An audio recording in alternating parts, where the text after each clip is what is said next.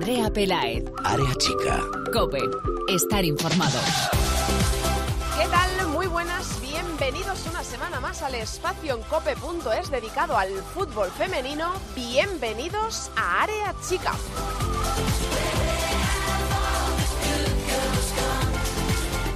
Nos estamos acercando ya a las fechas navideñas, nos acercamos ya a la Navidad y a ese parón de la primera Iberdrola, pero ya hemos superado la jornada número 10 del campeonato liguero, aunque no todos los equipos, esto lo sabemos bastante bien, de la primera Iberdrola han alcanzado esa cifra de partidos. Hay que admitir que estamos un poquito mejor cada semana. Cada vez son menos los partidos que se aplazan en cada jornada y a pesar de esas desigualdades en la clasificación por la diferencia de encuentros entre unos equipos y otros, parece que empezamos a ver un poquito más la luz al final del túnel. Pero el caso es que en esta semana entramos en semana de Champions. El Barça y el Atlético de Madrid entran en escena para medirse mañana en 16 avos a sus respectivos rivales.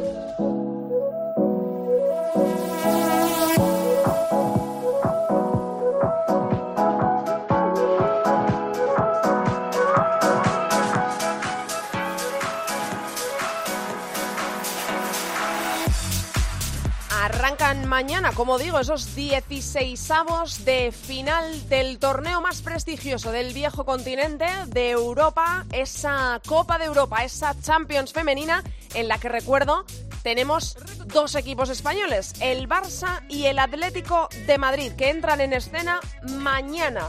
Mañana día 9 de diciembre el Barça y el Atlético de Madrid se medirán en 16 avos de final al PSV holandés en el caso del Barça y al Servet suizo en el caso del Atlético de Madrid. En el Atlético de Madrid hay una de cal y una de arena. Strom no llega al compromiso europeo por una lesión muscular en los isquiotibiales, pero sí llegan tanto Guañi como Lindal con el alta médica tras sus respectivas lesiones. Dani González se ha llevado a Ginebra, donde ya está el equipo, ya ha aterrizado esta misma mañana a 22 jugadoras.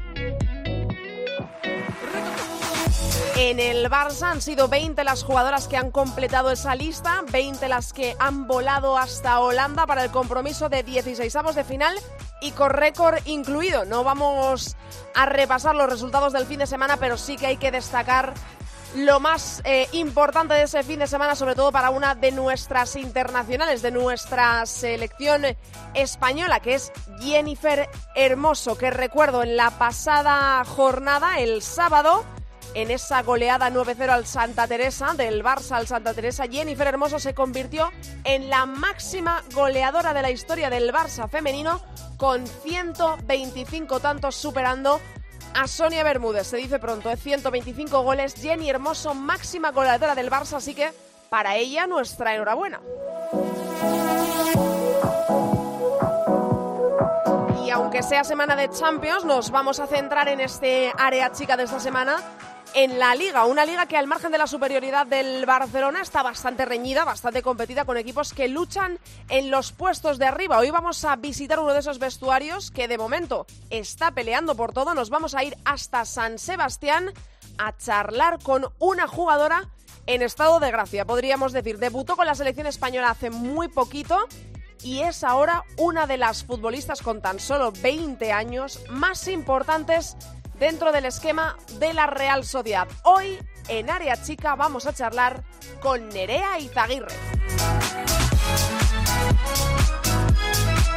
Vamos a empezar ya, pero antes te recuerdo, como siempre, nuestras redes sociales para que nos busques, para que nos sigas, para que interactúes con nosotros. Estamos en Twitter, somos areachicacope y en facebook.com barra areachicacope. Hoy en la técnica tengo conmigo al gran Javi Rodríguez. Arrancamos ya.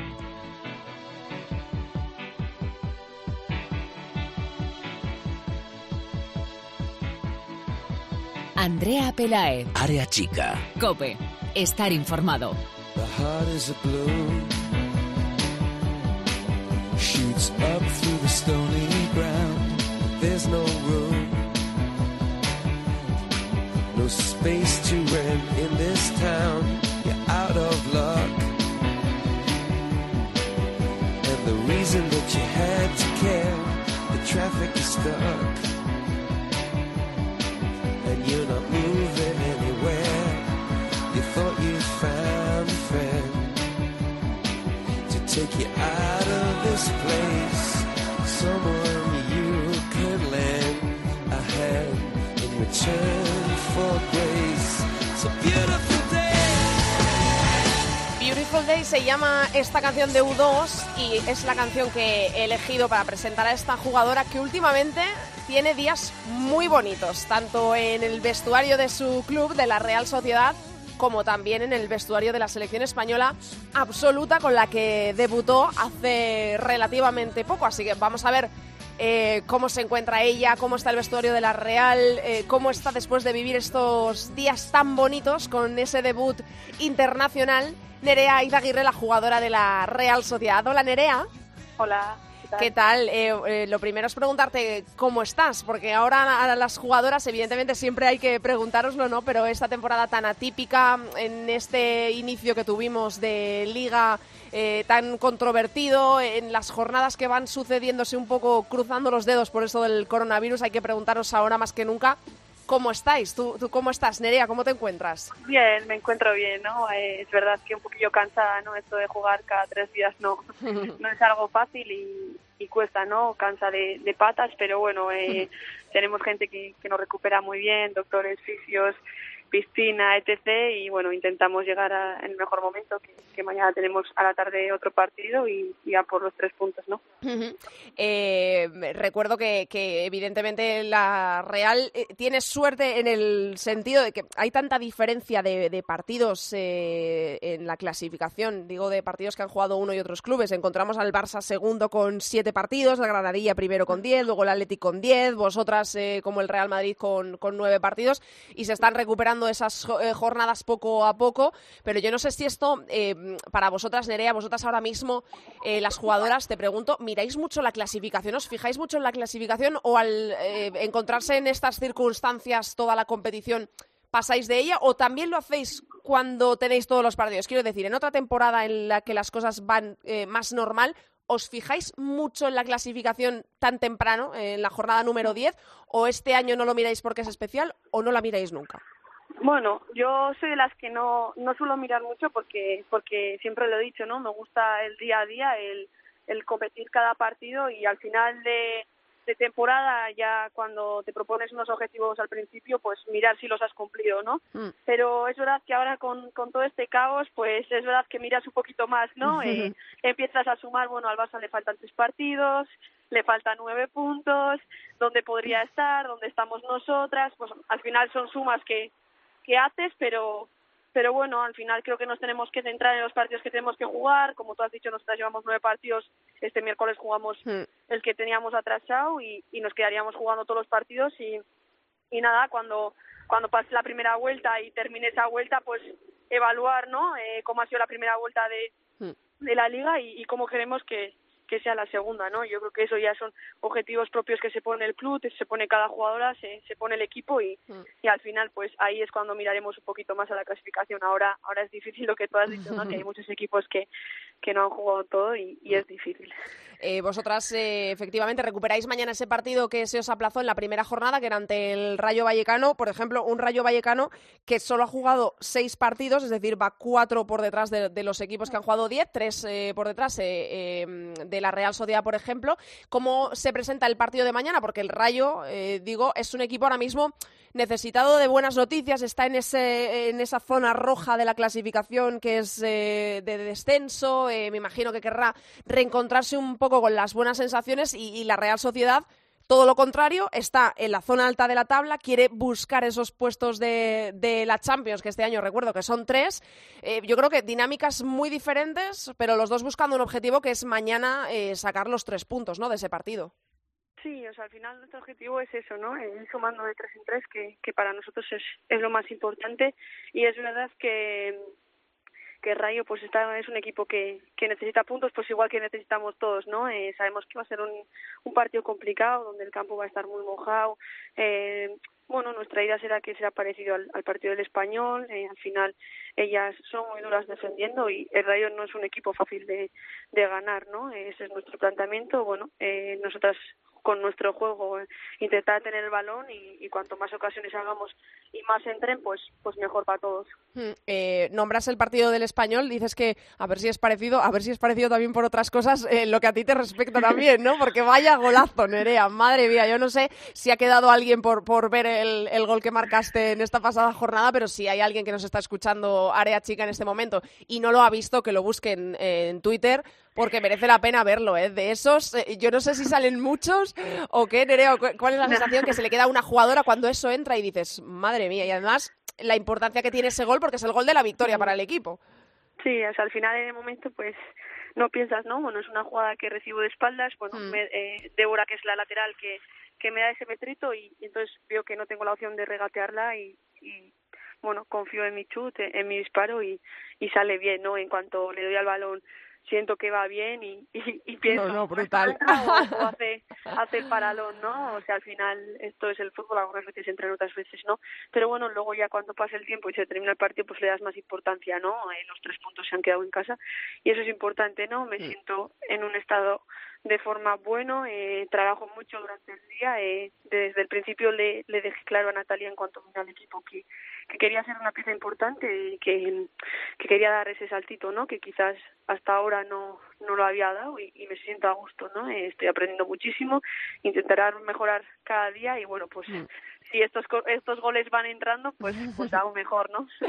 Eh, eh, en, respecto a este gol, evidentemente que todo el mundo comenta y lo pone en redes sociales, había controversia entre eh, gente que decía que estás ahora mismo de dulce, eh, que estás en un momento muy, muy especial, otros que defienden que, que tú tienes momento de dulce constante porque eres una jugadora con una calidad espectacular, súper joven, es decir, que a todos nos reconforta un poquito verte jugar a ti, a, jugadoras eh, como Naikari, como Lucía, pues eh, jugadoras que sois súper jóvenes para, para, nos reconforta un poco pensar en el futuro de, de, la selección, incluso también, aparte de, de, del fútbol español de clubes. Pero digo que había controversia entre si estás en un momento de dulce ahora mismo o, o siempre lo estás, pero ahora mismo te encuentras especialmente cómoda en la Real. Yo te pregunto, ¿Natalia Arroyo tiene mucho que ver con este momento de Nerea Izaguirre o, o, o tú notas que, que ahora mismo estás muy bien?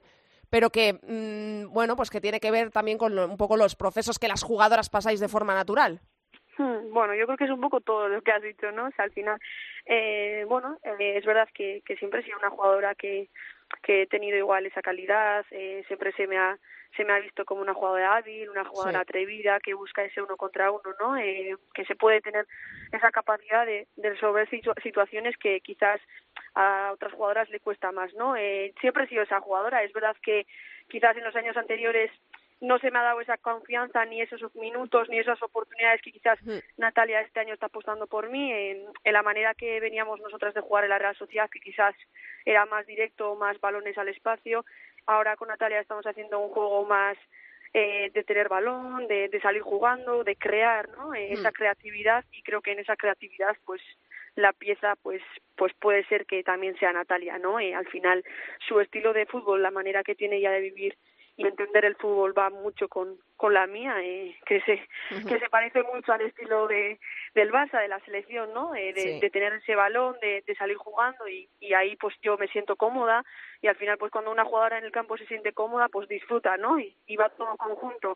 Aparte a eso le añades pues bueno, al final el fútbol femenino está avanzando, eh, está dando pasos agigantados, eh, cada vez hay más nivel, cada vez la gente se cuida más, pues al respecto de de bueno de gimnasio de dietas de claro. peso de todo un poquillo. Y, y ahí también pues he dado ese salto porque porque quería ser una pieza importante este año. En cuanto tuve la primera charla con Natalia y, y me planteaba su manera de, de ver el fútbol y, y de competir vi que, que la mía era muy parecida y, y que este año pues podía ser un año bonito no eh, al final todos sabemos cómo es Nera Izaguirre pero mi objetivo no solo es que sea esa jugadora creativa sino que también sea una jugadora que aporte sí defendiendo sí sí teniendo la bola en los momentos difíciles pues tirar un poco del carro no como se le dice y, y saber competir los 90 minutos que quizás el año pasado pues no tuve la oportunidad de, de, de poder terminar todos los partidos ni, ni empezar muchos partidos de, desde dentro.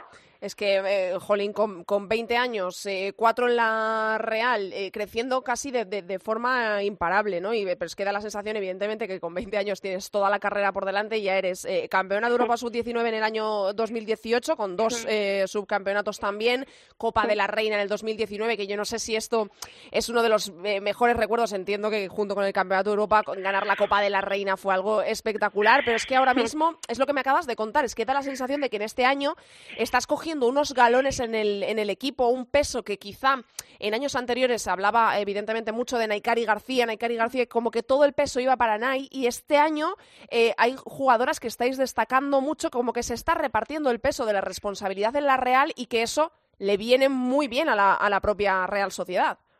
Sí, lo que tú has dicho, ¿no? Eh, que Nai siempre siempre es la figura, o sea, ha sido la figura y sigue siendo la figura de, del equipo, ¿no? Claro. Eh, pero bueno, que también es importante que todo no dependa de ella, que al final, pues bueno, ella también ha pasado momentos difíciles con el tobillo, Claro. eh, al final, pues que solo un equipo tire de una jugadora, yo yo nunca he sido partidario de eso y creo que, que es beneficioso para la Real, ¿no? Que al final, que yo también, pues si sigo teniendo peso y sigo creciendo como como lo estoy haciendo, pues que ojalá también tenga más jugadoras que que también puedan tener ese peso y que el peso sea repartido, ¿no? Que al final en un club como la Real eh, mucha gente de casa tira más por los colores, ¿no? Eso eso está claro, pero Sí. al final luego es quien demuestra más en el campo y y quien sabe tener esa responsabilidad, ¿no? Creo que este año los fichajes que han venido junto a las jugadoras que estábamos el año pasado estamos haciendo un equipo muy bueno donde el equipo es muy muy joven eso quiere eso decir es. que, que el futuro está asegurado de momento y, y ese es el trabajo, ¿no? Es seguir creciendo y, y seguir estando allá arriba, ¿no? Que, que luego siempre hay mejor- partidos para mejorar, eh, cosas que, que tenemos que seguir, ¿no? Eh, al final, pues partidos como Granadilla, ¿no? Que se nos van en los últimos momentos, eso también es parte de, de, de la juventud, ¿no? El saber gestionar un poco los tiempos de, de todos los partidos, que en eso creo que el equipo tiene que mejorar, que va junto a la juventud que, que llevamos encima, pero bueno, al final hay jugadoras, pues en mi caso, que ya llevamos cuatro temporadas en, en la Real, María Suna y Cari, que, que llevan más, ¿no? Que al final ellas también tienen que, que seguir tirando y creo que Mm. este trabajo es un trabajo conjunto, ¿no? Como, como tú has dicho, y creo que la Real puede estar puede estar bastante tranquilo de, de la plantilla que tiene. No, ya ves, y, y además ahí peleando por, por la Champions, que este año tiene- hay un puestito más. eh, Ah. ¿Qué piensas es, cuando te preguntan por la Champions? Si yo te digo ahora mismo, madre mía, es que eh, realmente está muy cerca la Champions y puede ser el, el año, ¿no? Porque vemos una liga más apretada que nunca. eh, lo que pasa que luego vemos al Barça. Si ves al Barça, pues es eh, otra historia, juegan a otra cosa, pero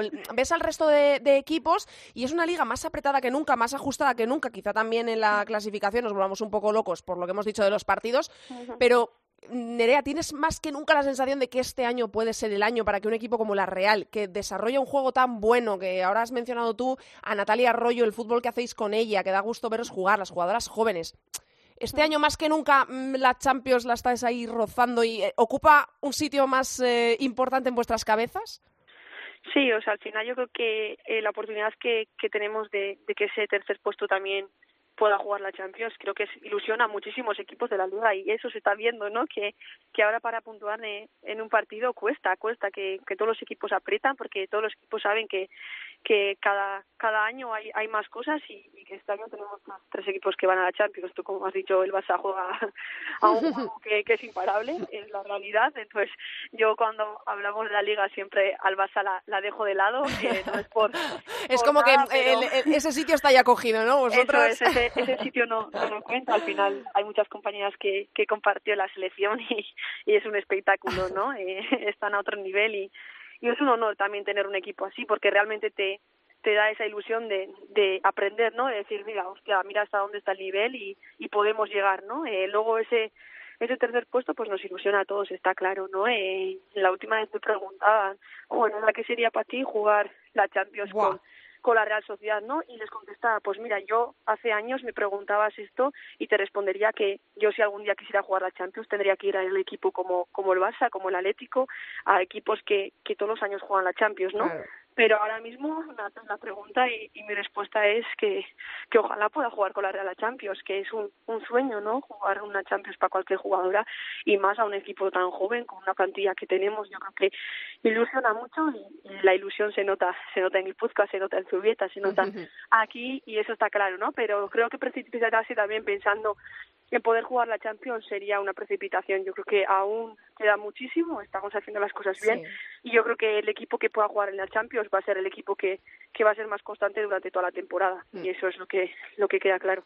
Eh, has has eh, hablado de precipitación y me acabo de acordar de la imagen, eh, la que os cayó el otro día, ¿eh? O sea, brutal en el partido. Madre mía, cómo llovía. Llovía para arriba, para abajo, de lado. Madre mía, impresionante. Em, eh, antes de preguntarte por la selección española, que también quiero que lo comentemos, quiero preguntarte por una jugadora, una compañera tuya que ya hemos nombrado, por Nay. Em, ella ya lo contó en un vídeo que hizo la Real Sociedad que a mí me pareció maravilloso, que una jugadora hable con esa naturalidad de, de unas circunstancias que han ocurrido en su carrera, de, eh, porque no estamos acostumbrados, ¿no? Se habla de los jugadores, de si se van, si no, los colocas aquí y tal, y luego nunca sabes si eso ha sido verdad. Eh, Naikari habló eh, para los medios del club, eh, contó su versión, su realidad, pero vosotras en el vestuario, yo imagino que tenéis la sensación, se le ve comprometida igual que siempre, ¿no? O sea, que yo creo que estas cosas, no sé si vosotras desde fuera pasáis miedo pensando, jolín, a ver si ahora una de las jugadoras de tanto peso como es Naikari se le va a ir, la cabeza a otro sitio, va a estar pensando en otra cosa y no va a poner todo por la Real, que es eh, donde estamos y para lo que, lo que tenemos que hacer, ¿no? ¿Cómo veis a Naikari? ¿Cómo habéis pasado vosotras, sus compañeras, estos momentos de Naikari de si se iba, si se quedaba?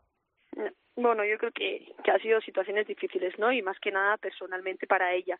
Pero yo creo que lo que tú has dicho, eh, Naikari García y la palabra de compromiso van unidos y han ido unidos siempre, ¿no? Y, a Naikari la vemos comprometida, eh, dando lo máximo con el equipo, eh, intentando aportar todo lo que tiene ella y, para nosotros eso es un lujo, ¿no? Eh, tener a esa Naikari García que, que siempre ha estado y sigue estando y, y ese es nuestro objetivo, ¿no? Al final, bueno, cuando pasa todo esto, muchas decisiones, al final esas son personales, ¿no? Que ella gestiona con el club, ahí hemos intentado todas las jugadoras no no meternos ni ni que ella se sintiese agobiada, sino las decisiones las toma ella y, y todos sabíamos que que la situación es, era complicada, ¿no? Eh, al final, cuando una jugadora eh, quizás suele tener un poco de como te diría, un poco de presión, eh, un poco con el club ahí, ahí, pues para las compañeras es difícil, ¿sabes?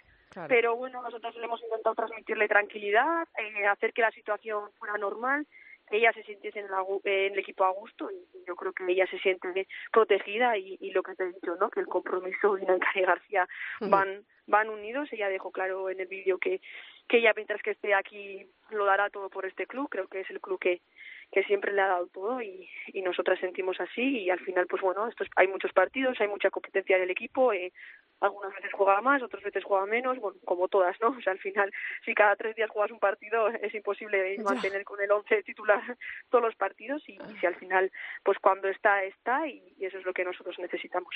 Y para terminar Nerea por supuesto hay que preguntarte por la selección porque ahora Naikari es compañera también en la selección. Eh, imagino que esto evidentemente va unido al, momento por el que atraviesas al apoyo de tu entrenadora que te pone en el once y te hace brillar y te da una regularidad que las jugadoras necesitáis. Y me imagino que, que ese debut eh, con la selección española, bueno, ya lo dijiste en la rueda de prensa con la selección, estabas como una, por, lo que eres, una niña, porque tienes 20 años, pero con todo, con todo el saber estar de una jugadora que ya ha estado en las categorías inferiores, que sabe el compromiso que requiere estar en la selección, pero que tiene que ser compartir vestuario con, con Jenny Hermoso, con Irene Paredes, con eh, bueno, pues con todas las jugadoras de nivel que tenemos en la selección tiene que ser una auténtica pasada, ¿no, Nerea? Imagino. Sí, es, es brutal, ¿no? Eh, es verdad que cuando vi la primera convocatoria eh, fue como, wow, ¿sabes? Un sueño hecho realidad. Es verdad ¿Dónde, te, ¿Dónde te enteraste que, que, ibas a la selección española por primera vez a la pues absoluta? Pues, está, pues justo estaba en la uni y habíamos, tenía descanso y había salido con, con Ana Tejada y Nuria Rábano, mis compañeras del equipo, a dar una vuelta y que tenían que ellas hacer la compra ¿Eh? y nos fuimos al Super Amara y tenía el móvil encima y de repente tenía un montón de felicitaciones, puso Maitane, la del equipo, en el grupo del equipo puso felicidades Nere, y yo pensando, pero sí, yo soy del 4 de enero. Si no es mi cumpleaños. Esta. y total, que luego empezó a vibrar mucho el móvil y me llamó mi padre y me dijo, oye Nera, que estás convocada con la absoluta y, al principio no te lo crees, nada, Ana y Nuria saltando en el, el Superamara, dejamos de hacer todas las compras y, y fue una alegría, ¿no? O sea, al final vives con, con la inocencia de, día a día, ¿no? Pero, pero luego te mentalizas, llegas allí, ves el nivel y, y dices, no, pues, joder, tengo 20 años, pero me queda mucho para mejorar porque quiero ser como ellas, ¿no? O sea, al final es un espectáculo entrenar con ellas. Eh, hacen cosas que tú no los has visto nunca y, y, y, dices, pues a ver si me salen a mí también algún día, ¿no? Pero bueno, al final yo soy de las personas que vivo mucho el día a día, que, que me gusta disfrutar, ¿no? Eh, y ser feliz cuando, cuando lo estoy viviendo y, y así lo vivía, ¿no? Eh, al final estar con ellas, ya lo dije en la rueda de prensa, era un sueño hecho realidad. Había estado en categorías inferiores, con, con Jorge había coincidido y el europeo que ganamos lo, lo ganamos con él él me conoce muy bien y, me siento súper agradecida de, las oportunidades que me está dando de, de poder estar con, con las mejores, ¿no? Eh, al final yo tengo que seguir con mi rendimiento, seguir creciendo y seguir dando todo en la real porque eso hace que, que puedas estar luego ahí con las mejores, ¿no? Con las mejores porque eres una de las mejores. O sea que eh, nuestra más sincera enhorabuena, Nerea. Y, eh, ha sido un placer hablar contigo. Es increíble cómo hablas ya. O sea, ya juegas igual que hablas, ¿vale? O sea, es, un espectáculo porque ha Yo sido. Que hablo mejor. Hablo mejor. qué va, qué va. Ha sido un espectáculo hablar contigo, de verdad, esta entrevista. De las que agradeces porque escuchas a una jugadora eh, con la cabeza sobre los hombros, eh, agradecida con todo lo que le pasa y también eh, muy curranta. Y que es, que es que es un gustazo verte jugar, de verdad, Nerea. Y oye, hemos ganado ahí un para esa próxima Euro. A ver si está ahí Nerea Izaguirre. A ver. A ver, a ver. Si estamos ahí ya volveremos a hacer otra otra entrevista de estas. Hombre, por supuesto, por supuesto. Eso tenlo, tenlo seguro. Eh, Nerea, gracias de verdad por habernos atendido. Ha sido un auténtico placer hablar contigo. Toda la suerte del mundo para la temporada. A ti. Gracias. Un abrazo. Chao. Un abrazo. Chao.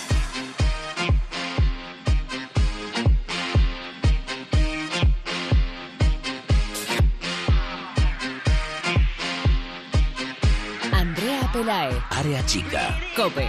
Estar informado.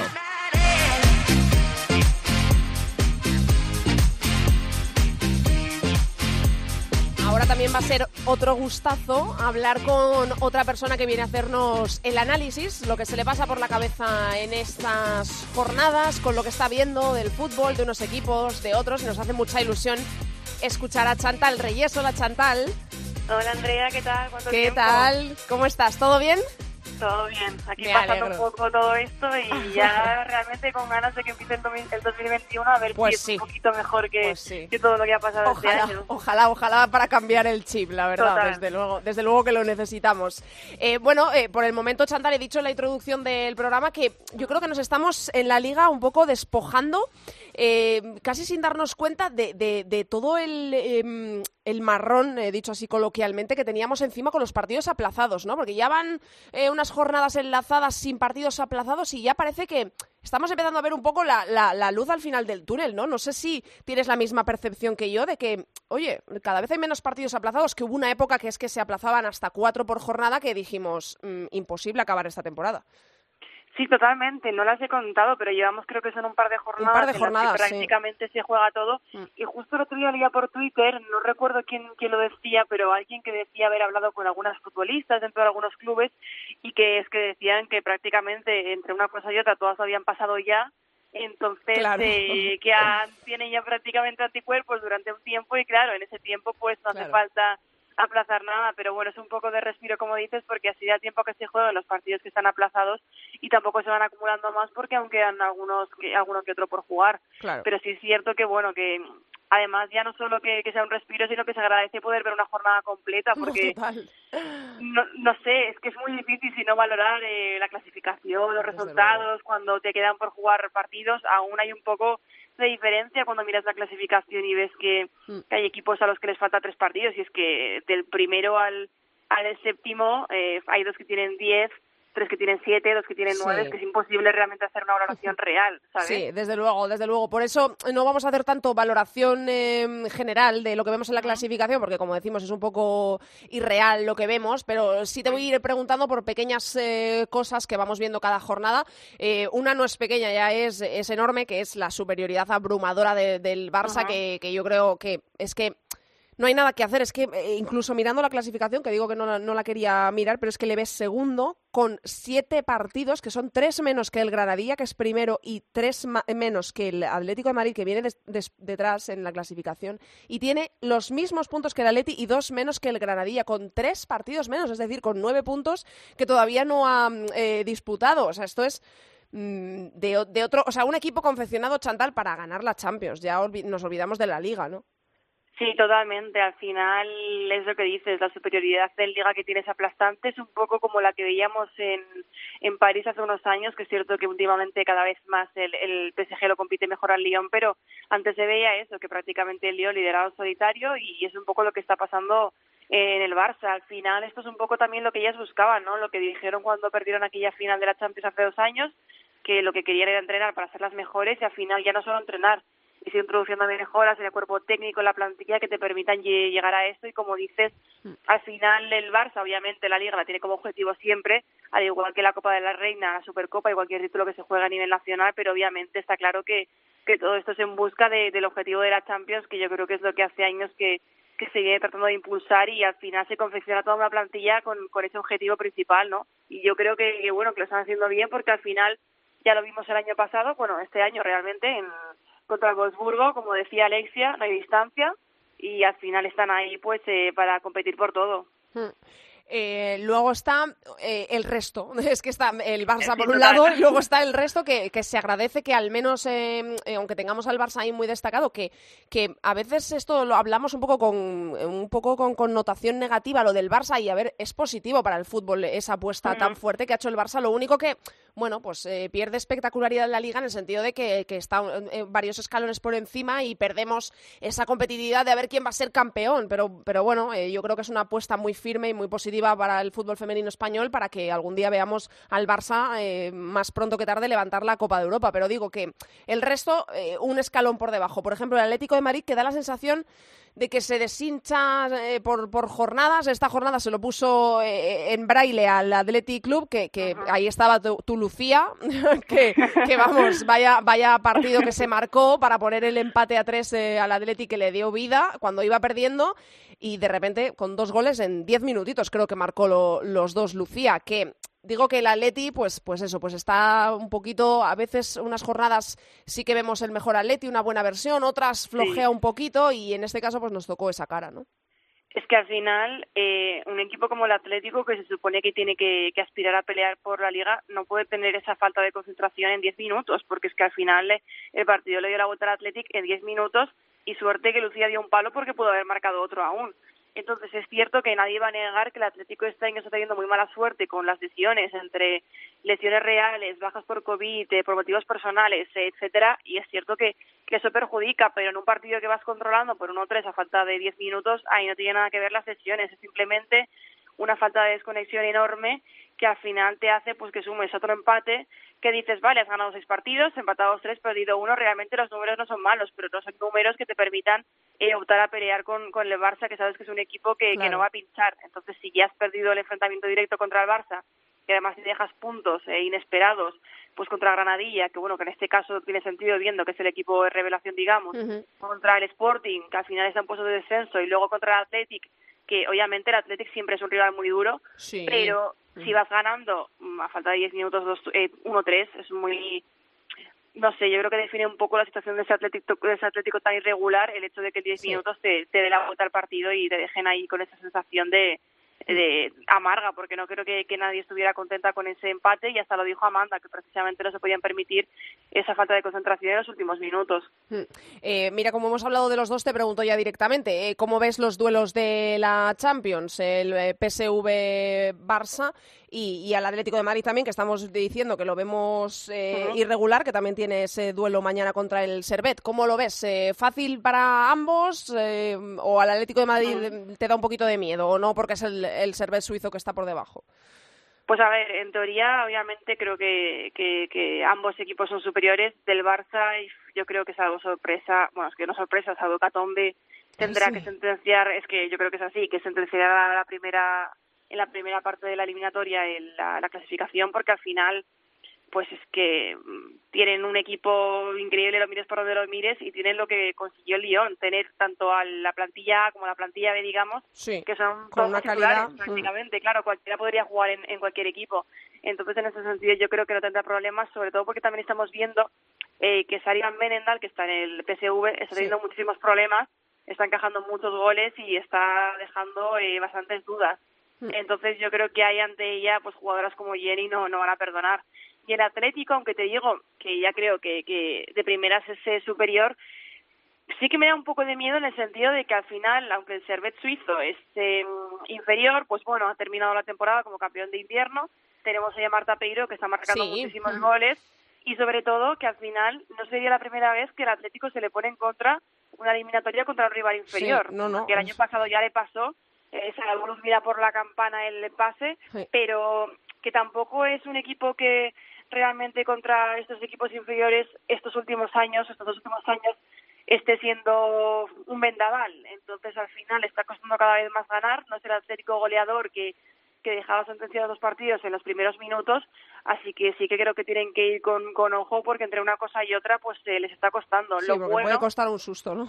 claro, que al final es que nunca se sabe. A ver, lo bueno es que tanto Strong, que parecía que Sí. tenía molestias, como Wagner han vuelto a entrar en convocatoria. Entonces tienen ese, ese plus en, en los laterales, pero sí que tienen que ir con cuidado, aunque yo creo y espero que, que sea Atlético quien, quien, quien gane, al menos que saque un buen resultado. Eh, volviendo a la liga, ¿te está sorprendiendo el Real Madrid mucho? ¿O, o tú te esperabas que al principio costase un poco más y carburase y ahora estar donde, donde está? Porque mm, recuerdo que en la clasificación el, Atleti- el Real Madrid está eh, cuarto, tiene dos puntos menos que el Atleti, pero es que tiene un partido menos. O sea que, mm, ¿te esperabas tanto del Real Madrid o no? Eh, a ver, yo a nivel plantilla sí que esperaba que estuviera en. Claro, es que eh, yo creo que nos pasa a todos eso un poco, porque las la claro. plantilla eh, individualmente tiene jugadoras muy buenas, como por ejemplo ahora mismo Marta Cardona, que es que está pasando también Sí. por un momento de dulce, pero igual no nos esperábamos que encajaran las piezas tan bien tan pronto.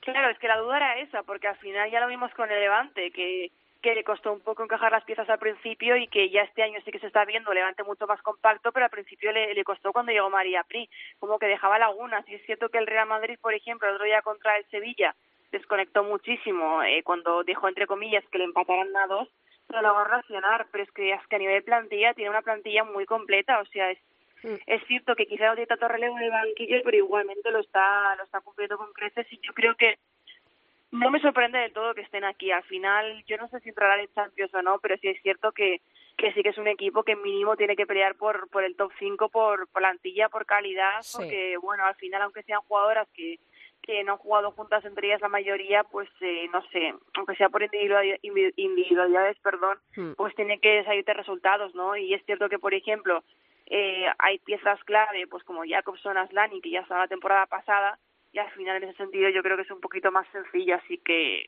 no sé si es lo que esperaba o no, pero sí que creo que es donde tienen que estar, Mm. por plantilla y por, y por equipo y por todo. Para ti, ¿quién es más revelación? Eh, ¿La temporada que está haciendo hasta ahora el Granadilla o la del Madrid Club de Fútbol Femenino? Pues eh, creo que la del Madrid Club de Fútbol Femenino, pero me explico. El Granadilla, es cierto que la temporada pasada, pues bueno, la tuvo muy irregular, con muchos altibajos, pero desde que llegó a la élite siempre han estado en el top 5, el top 6, incluso un año quedaron, no sé si fue terceras o cuartas. Quiero decir que es un equipo que siempre compite muy bien y que aunque no se hable mucho de, de él, es un poco el equipo que está a la sombra, siempre siempre sale adelante. Obviamente, eh, eh, que fuera primero en la jornada 10, a pesar de lo del Barça, no me lo esperaba y en ese sentido sí que creo que es una gran sorpresa. Mm. Pero es que el Madrid Club de Fútbol Femenino al final también, eh, no sé, creo que ha sabido reinver- reinventarse. Yo dije a principio de temporada que creía que iba a ser revelación Sí. porque tenía piezas no solo por la llegada del Priscila Borja, sino porque se está demostrando que tienen un bloque defensivo muy sólido. De hecho, son el segundo equipo menos goleador, solo por detrás del Barça. Eh, Priscila Borja, Sae Dulce, que es que además han recuperado a Jaycee, que llevaba sin jugar toda la temporada prácticamente porque se lesionó al principio. Sí. Y quieras que no, tienen 15 puntos y les faltan tres partidos por jugar. Además, son tres partidos que, si no recuerdo, eran con equipos que están eh, por debajo de ellas en la clasificación. Quiero decir que tienen pues argumentos como para ganar de sobra. Y me sorprende un poco más en Madrid por eso, porque al Granadilla sí que estoy un poco más acostumbrada a verles arriba, por lo que te decía, que siempre han hecho buenas temporadas. Y en Madrid en ese sentido sorprende un poco más, ¿no? Mm, Sporting de Huelva, Santa Teresa y Logroño son eh, los eh, partidos que le quedan eh, Mira, al justo. Madrid. Mira, sí, son tres eh, equipos por debajo. Y la última que te hago, a la Real y al Levante, ¿tú crees que le va a dar para estar peleando de forma seria por puestos Champions? ¿Tú crees que eh, te gusta cómo juegan? de- te- para ti tienen buena pinta en el sentido de que no se van a desinflar como ha podido ocurrir en otras temporadas con el Levante, que parecía que estaba ahí, Barça. Leti, Levante, tal. Eh, ¿Tienen buena pinta para ti, la Real y el, y el Levante? Sí, a mí me están gustando los dos. Es cierto que a la Real le queda un poquito de, de, bueno, de encajar algunas piezas, pero es normal porque la entrenadora, como quien dice, acaba Claro, de llegar. claro, Entonces, sí, sí. ya lo vimos contra el Español, por ejemplo, hizo muchísimas rotaciones, pero muchísimas, muchísimas. dejando Claro, es que además, teniendo tantos partidos, recuerdo que juega mañana y tal, pues no- no, tienes tampoco el 11 ahí que puedas ponerlo en cada jornada, porque si no Claro, se te... Exacto. Y a ver, tiene alguna otra que otra derrota, pues por ejemplo contra Granadilla, mm, pero al final, no sé, yo creo que que de hecho tanto Real Madrid como Real Sociedad como Levante, incluso Granadilla con este inicio van a estar peleando por ese tercer acceso a Champions con el Atlético de Madrid, que habrá que ver cómo evoluciona, y sí que creo que, que mantendrán el listón, sobre todo el Levante, que al final ya lleva ese proceso de adaptación con María Pri cumplido y que cada vez deja mejores sensaciones. Además, ya no solo a nivel de juego, sino por haber recuperado a una futbolista como Esther González, que la temporada pasada fue bastante Sí, discreta, es verdad. y este año está ayudando no solo a nivel de goles, porque también a nivel de asistencias y lo que genera a nivel ofensivo. Si es que el otro día en el partido contra el Rayo, de los cinco goles, ella marcó dos, pero es que estuvo involucrada en otros dos con asistencias. Entonces, es cierto que han tenido la lesión de Carol Pérez, pero igualmente tienen jugadoras para suplirlo y yo creo que sí que, vamos, a mí me sorprendería negativamente que no fueran capaces de, de mantener el nivel y al final es un tercer puesto que como que es suyo en el sentido de que lo están defendiendo ellas Mm. y sí que creo que, que, que les tiene que dar para saber competir hasta el final por, por ese puesto porque ya han pasado ese proceso de adaptación. Lo iremos viendo. A ver, eh, lo bueno es, es lo que hemos dicho antes, que aunque el Barça esté escalones por encima, por lo menos estamos viendo mucha competitividad de, muy buena en los partidos que juegan el resto de, de equipos. Así que ya iremos viendo cuando la clasificación se estabilice un poquito, a ver cómo, cómo están estos equipos que acabamos de nombrar. Gracias, Chantal, por haber estado esta semana. Te mando un beso gigante. Muchísimas gracias, hombre, igualmente. Chao. Andrea Pelaez, Área chica. Cope, estar informado. You know I'm back, like I never left. I never left. Another sprint, another step, another step, another day, another breath, another breath. Been chasing dreams, but I never slept. La Champions vuelve esta semana, vuelve mañana y mañana tenemos un montonazo de partidos. Entre mañana, miércoles y el jueves se juegan esa ida de los 16 avos. Y recuerdo que tenemos al Barça y al Atlético de Madrid y por eso eh, vamos a empezar preguntándole a Borja, pero también vamos a preguntarle por los grandes equipos de Europa, a ver cómo se presentan estas eliminatorias. Hola Borja. Hola, ¿qué tal, Andrea? Eh, pues te empiezo preguntando por eso, por los equipos españoles, por el Barça. El lo del Barça con el PSV es mero trámite, por lo que estás viendo en la liga de, eh, del Barça, o, o crees que, oye, igual hay partido? No. Vamos, nada de nada, vamos. ¿no? Digo, a No, ver eh, si cuela. No, yo, bueno, sí que veo algunos, cuando, bueno, cuando hay stream sí que intento ver eh, la liga, por ejemplo, la liga neerlandesa, porque jugadoras jóvenes que de mucho talento. Y, bueno, pues eso es lo que tiene el PSV, ¿no? Tiene alguna jugadora, pues, sí, bueno, como Sari Van Benedal, que es ya, o Mandy Vandenberg, ¿no? Que la- las conocemos por nuestra liga, que, bueno, son un poquito más veteranas, pero, bueno, el nivel de Sari, por ejemplo, es últimamente es lamentable y está realmente rozando un punto en el que yo no sé si es mejor parar y, ver qué pasa, y el resto, pues, bueno, son jugadoras pues Kia Simon sí que puede ser una jugadora más veterana, pero estos son jugadoras jóvenes, ¿no? Joel Smith que tiene 20 años, que es la próxima jugadora del Wolfsburgo, Aniek Noven, que es una central eh, joven, que bueno, es una de las mejores centrales de Europa, ya titularísima en la selección de Países Bajos, pero bueno, luego tiene jugadoras pues que son demasiado jóvenes, ¿no? Como para pedirles ahora competir, ¿no? Contra un Barça Contra que el Barça, claro. que está pues escalones por encima de, de pues de ellas no De- del PSV no consideramos por ejemplo consideramos al PSV un equipo de que aquí en España pues ahora mismo pues estaría en media tabla para Media abajo tabla, pues, bueno. porque por ejemplo es esto por ejemplo tiene mucha jugadora joven no tiene talento pero esa juventud no Le de- falta la liga- experiencia, ¿no? Sí, porque la liga, digamos, en la, la liga de los Países Bajos, ¿no? Las jugadoras acaban saliendo cada vez más jóvenes, entonces, pues, prácticamente, pues, tienen jugadoras de, de, de eso, de 20, 19 años, que, pues, bueno, que es muy complicado, pues, o sea, que tengan talento, pedirles que puedan competir, pues, contra un Barça que ahora mismo está volando y posiblemente sea junto con el PSG el equipo que más sensación de poderío de, en Europa, ¿no?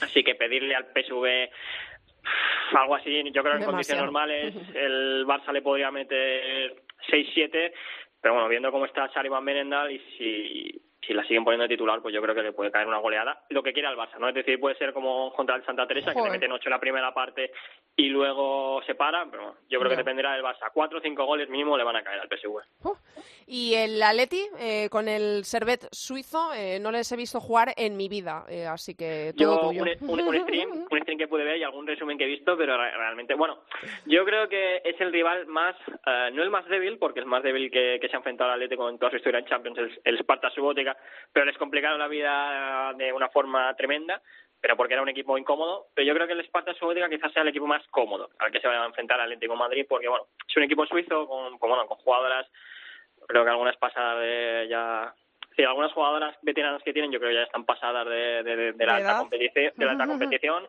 Y luego tienen, pues bueno, jugadoras jóvenes, muy experimentadas a estos niveles y bueno, por mucho que el Atlético de Madrid esté mal, porque no es que esté muy bien. Claro, eso te iba a decir, es que como el, Sí, bueno. el Atleti está una de cal, una de arena, pero bueno, que, que Sí, le da, bueno, ¿no?, pero para ganarla. Sí, yo creo que el Servet no, no es rival para el Atlético de Madrid y además es eso. Quizás el Sparta Subotica el año pasado era incómodo, pues bueno, porque eran grandes físicamente y pues eh, peleaban mucho, tenían alguna americana que aunque no tenga mucho talento, pues siempre físicamente te va a molestar.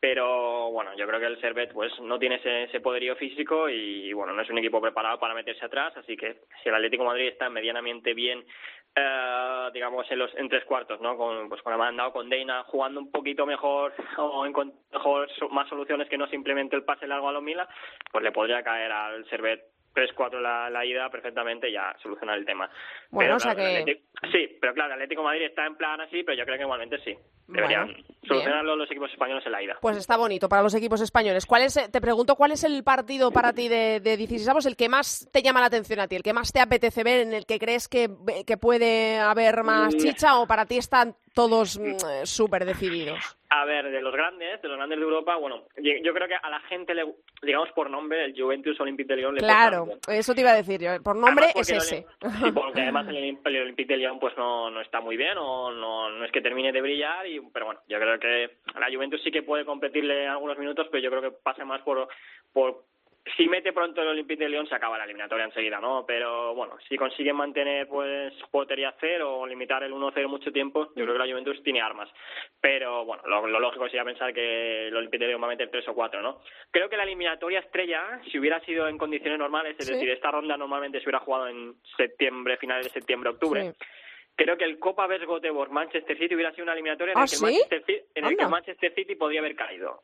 Anda, decir, porque- mira, no me, no me- no me lo esperaba. Estaba viendo Pues ahí sí. lo, lo de los nombres grandes, Spartak Subotica Wolfsburgo, que evidentemente Bueno, está dividido. otro- Estaba dudando con el Sporting de Lisboa-Chelsea, pero digo, igual el Sporting de Lisboa... No, creo que, bueno, es Benfica-Chelsea, pero Eso, bueno, igualmente Benfica. el Benfica no, no, no, está, no, no está para competir contra el Chelsea. No, yo, te, yo creo que el Go- Copa vs Göteborg, Ujú. eh, Manchester City hubiera sido eh, partido de, de posible eliminación del Manchester Pero City. hablas Y en pasado, o sea que ya no. Sí, condiciones normales. ¿Por qué? Porque eh, digamos que hace, no sé si son tres, cuatro semanas que acabó la Liga Sueca, con lo que ya, bueno, ya están pasadas de forma. Rebeca Blomqvist, que es una de las delanteras importantes de- de- del equipo, se ha ido al Wolfsburgo, con lo que ya te fastidia. Tenían a Emily Sonnet, que es una lateral, algunos la recordarán, que es lateral derecho en la selección de Estados Unidos, eh, se ha ido. Eh, Natalia Kuika, que ha sido posiblemente la mejor central ¿no? de todos los países escandinavos este año, se ha ido a Portland Thorns. Entonces ya pierden jugadoras, ¿no? Y ahí eso ya te indica que, bueno, sobre todo tienen, juegan con tres centrales y pierdes dos de ellas de cara a enfrentarte a un Manchester City, pues es mala, ¿no? Pero es un equipo que tiene mucho talento, ¿no? Porque tiene a Black Stenius, que algunos la recordarán de, en categorías inferiores, es la, de la- era una de las delanteras importantes en Suecia, Hammarlund, eh, también son dos delanteras de la selección sueca, con lo que ya te indica que, que ahí va, hay nivel, eh, Bill de Boerrisa, que parece ser que se va a ir a un grande Europa eh, nada más acabar la eliminatoria, porque ha extendido su contrato por un día, solo para poder jugar la vuelta. Angel Doll, pues es una jugada también de la selección sueca, es decir, es un equipo muy bueno, visto una de las mejores carrileras de Europa. Es decir, es un equipo que en octubre, en plena competición, al Manchester City le hubiera complicado mucho la vida. De Joder. hecho, el año pasado, al Bayern le llevaron, bueno, la eliminatoria pasó el Bayern, pero por gol fuera de casa, ¿no? Es decir, empataron la Ah, es eliminatoria. verdad, sí. Así que yo creo que si hubiera sido en octubre o en noviembre, el... Oye, igual te dan la sorpresa, ¿eh? Y en diciembre No, también lo hacen. No, yo creo que no, porque, bueno, vi un resumen de lo que fue el otro día que jugaron un partido contra la selección de Suecia Sub-23 y ya con algunas piezas fuera, pues ya no, no la situación no molaba tanto, pero bueno, yo qué sé, no sé, sí, Mm. Oye, nunca se sabe. era la eliminatoria estrella, pero bueno, con las cosas como están ahora, pues se ha En complicado un el, poco. por ejemplo, en el otro que puede sonar así bonito, en el Ajax eh, Bayern, Mismo nada caso que al con- Ajax. Mismo caso que con el Ah, ¿sí? que con el Barça, es decir, son equipos los los holandeses, ¿no? Con una gran calidad, mucho talento, tienen por ejemplo a bueno, es decir, jugadora veterana que conozcamos, pues por ejemplo, Stephanie Van der Graaf que está metiendo Sí. muchos goles, la que Ujú. Barça, pero luego son todos chicas muy jóvenes de mucho talento, ¿no? Por ejemplo, digamos que Nikita Tron, que fue la mejor jugadora del pasado europeo sub-17, pero estamos hablando de un europeo sub-17 contra un equipo que va a competir por la Champions, ¿no? Jonah Claro, Van de Velde, Victoria Pelova son jugadoras de muchísima calidad, pero muy muy jóvenes y muy muy tiernas, ¿no? Digamos.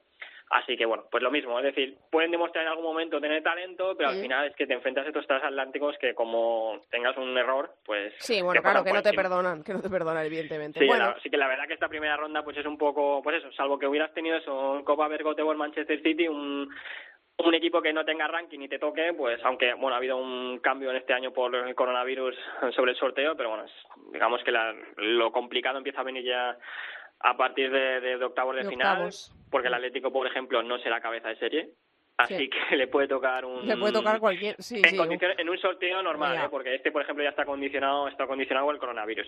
Pero ya empieza a haber ya partidos Sí, ahí complicados. ya, ahí ya Ah, se pone cuesta arriba. momento- Sí, ahora de momento yo creo que, bueno, es eso. Al final no, Bueno. no, no le vas a complicar mucho la vida a los grandes. Bueno, pues eh, por lo menos nos quedamos con que, eh, con fácil. que eh, los españoles van a pasar fácil. O sea, de eso ya nos alegramos de verles en octavos y en octavos, pues eh, ya, los- ya lo has el comentado. El ya veremos. va a ser lo que, lo que quieran, lo que quieran, hinchar estadística Claro. y, y así pues tener pre- bueno, ganar puntos de cara al año que viene al Balón de Oro Claro. y nada más, poco Bueno, más. vamos a ver que, oye, igual este año, eh, quién sabe, puede ser el del Barça, que para eso se ha Pues, preparado también. ¿eh? O sea ahora que- mismo, eh, para mí, junto Sí, porque además el- tú hablas de, de los grandes de Europa, como el Wolfsburgo y el Lyon, un poco de capa Sí. caída, entonces este año Bueno, igual... sí, yo, bueno, lo llevo diciendo, es decir, eh, creo que es la primera vez que en la Champions hay seis candidatos al título, incluso siete si metes al Manchester. City, Mm. y entre ellos hay muy poca diferencia. Quizás ahora mismo Lyon o Wolfsburgo no parecen tanto, pero bueno, el Wolfsburgo tiene trampa porque al final tienen, es decir, ahora mismo la gente dice, bueno, es que el Wolfsburgo sin Pernille Harder, bueno, no es que no tengan solo a Pernille Harder, es que Pop y Payor, que son las tres máximas goleadoras, Sí. no están. Claro. Entonces, pero también han fichado a Svava, han fichado a Van de Sanden y Saibi, que tienen que empezar a adaptarse, a Blomqvist. Claro, sí, que es cuestión de tiempo y que igual para Sí, cuando lleguen las decir, fases finales... Cuando mm, llegue la fase final, es decir, a lo mejor la liga se le ha ido, pero cuando llegue la fase final va a ser un equipo muy Claro. peligroso. Y el Lyon yo creo que en algún momento, eh, seguro que van a fichar algo, van a intentar algo, y en algún momento yo creo que, no, pues hablarán entre ellas y dirán, bueno, hasta aquí hemos llegado a la- tontería, ¿no? Sí. Pero sí que es verdad que, que, por ejemplo, ahora mismo, si ves a todos los equipos, yo creo que Barça y PSG, puedes decir que son ahora mismo los los que, eh, no sé qué día soy, de diciembre, pero Ocho. el día 8, sí, claro, el puente. Bueno, pues el día 8 hoy, pues yo creo que hoy serían ahora mismo los favoritos, Qué ¿no? guay, Pero bueno, qué guay, bueno, vamos, equipos. vamos, vamos poco a poco, pero lo bonito es que ya, ya estamos ahí. Pues vamos a ver qué es lo que pasa en esta eliminatoria y comentaremos lo que venga después. Gracias, Borja. Venga, hasta la semana que viene, Andrea.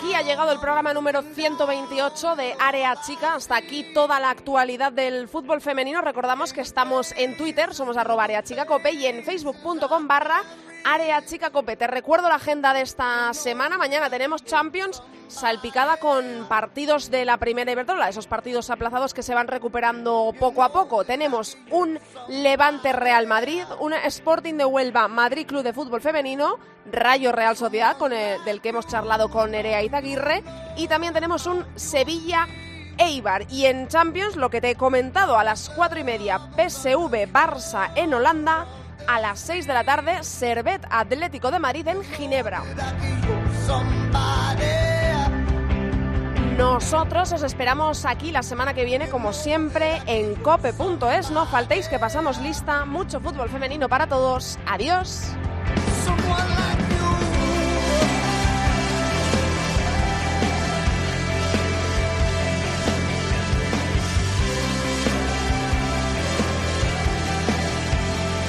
Nerea Pelae. Área Chica. Cope.